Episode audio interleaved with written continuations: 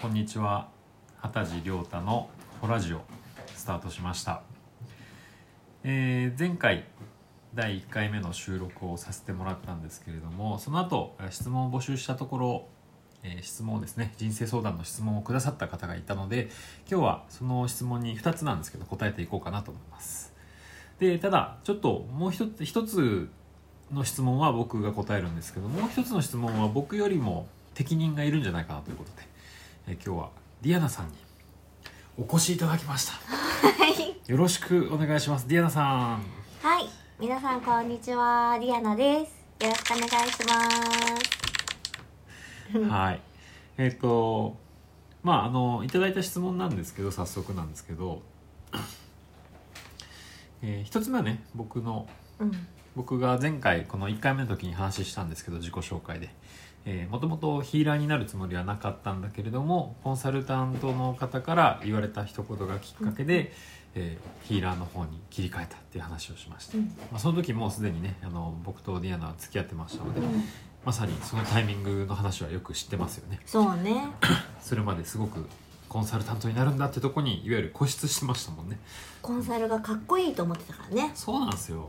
そうなのかっこいいじゃないですかなんか経営コンサルタントとか響き。響きできる男っぽいじゃないですかそういうの今「一体」って声が入ったと思うんですけど下で猫が暴れてます飛びついてくるからねうん、まあ、そういうわけで、えー、とコンサルさんにヒーラーの方が向いてるということで僕ヒーラーになったんですけれども、えーいただいた質問はですねあの自分に合ったコンサルタントの見つけ方はありますかということででこの質問をくださった方が何人かのコンサルを受けたそうなんですけどいまいち納得のいく結果が出てないでコンサルに限らず見る目を養うにはどうしたらいいかという質問だったんですねえーまあそうですねいいコンサルタントの見つけ方なんですけどあの僕の中で一つあってですねあの自分と似たタイプの人あのコンサルのコンサルタントさんの、えーいわゆるコンサルを受けてる人お客さんですね、うんその人たちの中で自分と似たタイプの人がいるかどうかっていうのが一つポイントうん、うん、顧客ね。顧客ですね、でその人たちがどんな風に変わっていったのか結果はどの何人ぐらい出てるのかっていうところを見るように僕はしてましてうん、なのでまああの 僕が受けたその凄腕のコンサルタントの人は、えーいろんな人をですね才能を開花させて、うんいろんな人を売れ売れっ子にしていったんですけど、うん、まあ、なんかキャラ的に僕と似てる人たちが結構多かったですそれはどういうことかっていうとなんかあの一般的な企業では絶対花開かないよねっていうようなそうそうね。そうどっちかっていうとちょっと「あ抜けてるねあの子は」とか、うん、っていうふうな言われそうな人たちが結構多かったからそれそれをね開花させれる人ってすごいなと思ってすごいよね。で僕も合うんじゃないかと、まあ、僕もね、一般企業では花開かないタイプなんで なので、まあ、一つみの見方としてまとめると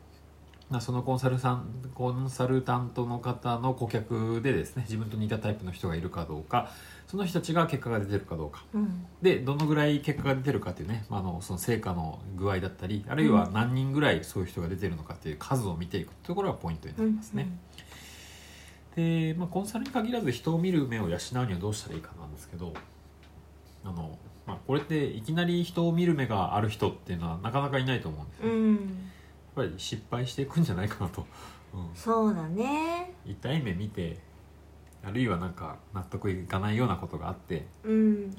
あこういうタイプの人いるんだっていうところで学んで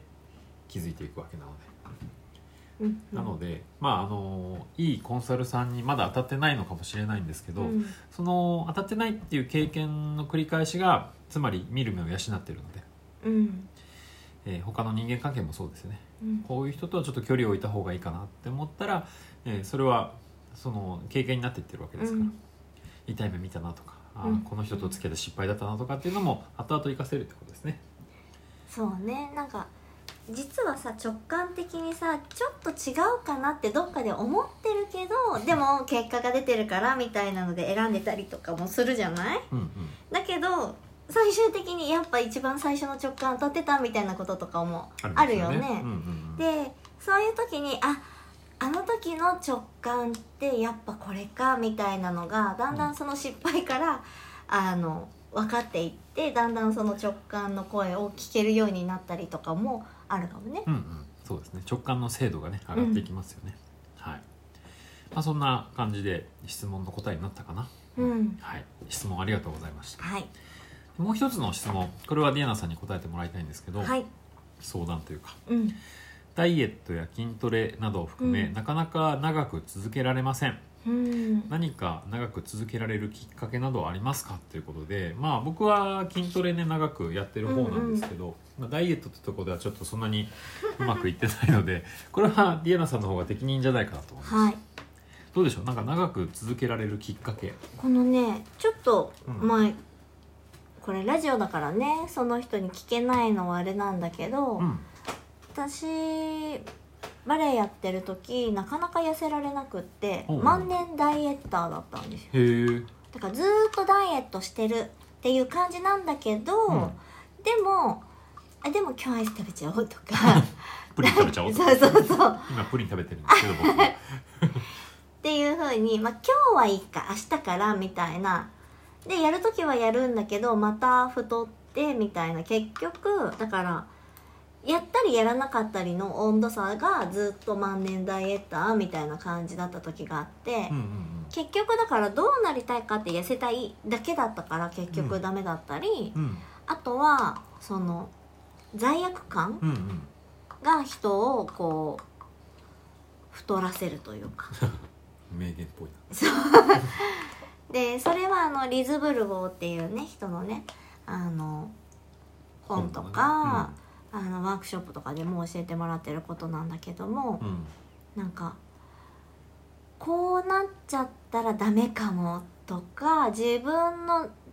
今の状態を許せないとかうんうんってなると結局そこにエネルギーが注がれてしまうので、うんそれがずっと続いちゃうっていう感じなので、うんうん私の今のおすすめは心の状態を整えるっていうところなるほをど一番にやってからうんってするともう勝手に痩せてくっていうかなるほどねそううんうんなんかなんで太ってたらいけないのか、うん私バレエのとバレエやってる時痩せられなかったのはなんかその太ってるとめちゃめちゃ怒られるってなってで太ってきてでまた自分がみんなの前で怒られたりとかしてお太ってるってだけで怒られたの先生にこの肉が邪魔だから足が上がらないのよ怖い怖いとかねでその贅肉をつままれるっていうレッスン中にね怖いなま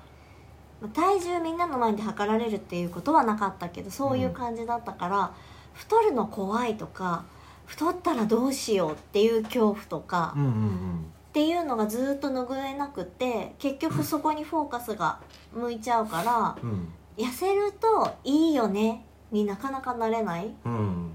怖いから痩せなきゃどうしようでずっとどうしようが続いていくみたいな感じだったの。なるほど ねだけどやめたら誰もその「この肉が邪魔なのよ」とか言わ言わなないいじゃんよね、うん そんなこと言われたらたまたまだよそうだからそういうふうに言われないってなったら勝手に、まあ、もちろんバレエやめたから筋肉落ちたっていうのもあるけど勝手に痩せてってうんそんなにだからこう、まあ、もちろんねう20ん代前半で太りやすかったとかはあったかもしれないけどうんもう勝手にちょうどいい体型っていうのかなうんになるようになったんですよねだから太ってちゃいけないとかうんそういうのがなくなったら楽になるし心が楽になるし気持ちが楽になるしうんであれ食べたからこうなんだとかそういう言い訳とかみたいなのもなくなるからだから結局ふ太らなくなるっていう連鎖かな。なるほどねうん、というディアナ流いや心をなる整える、うんそ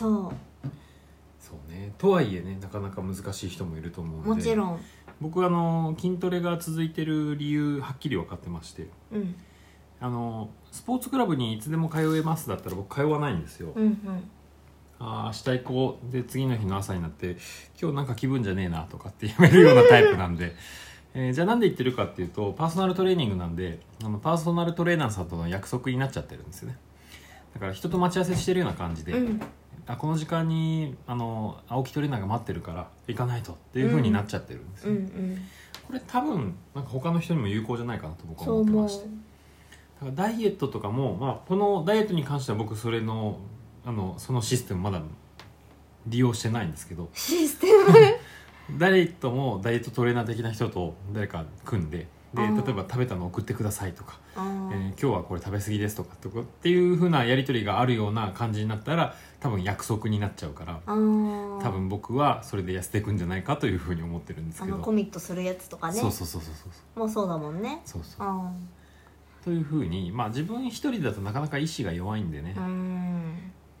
なので、まあ、人との約束の力を借りるっていうのも一つ僕はおすすめかなと思いますああとこの間私針のあもう終わっちゃうね針の先生と言ってたのは、うんうん自分のこと嫌いな人は暴飲暴食するって、へえ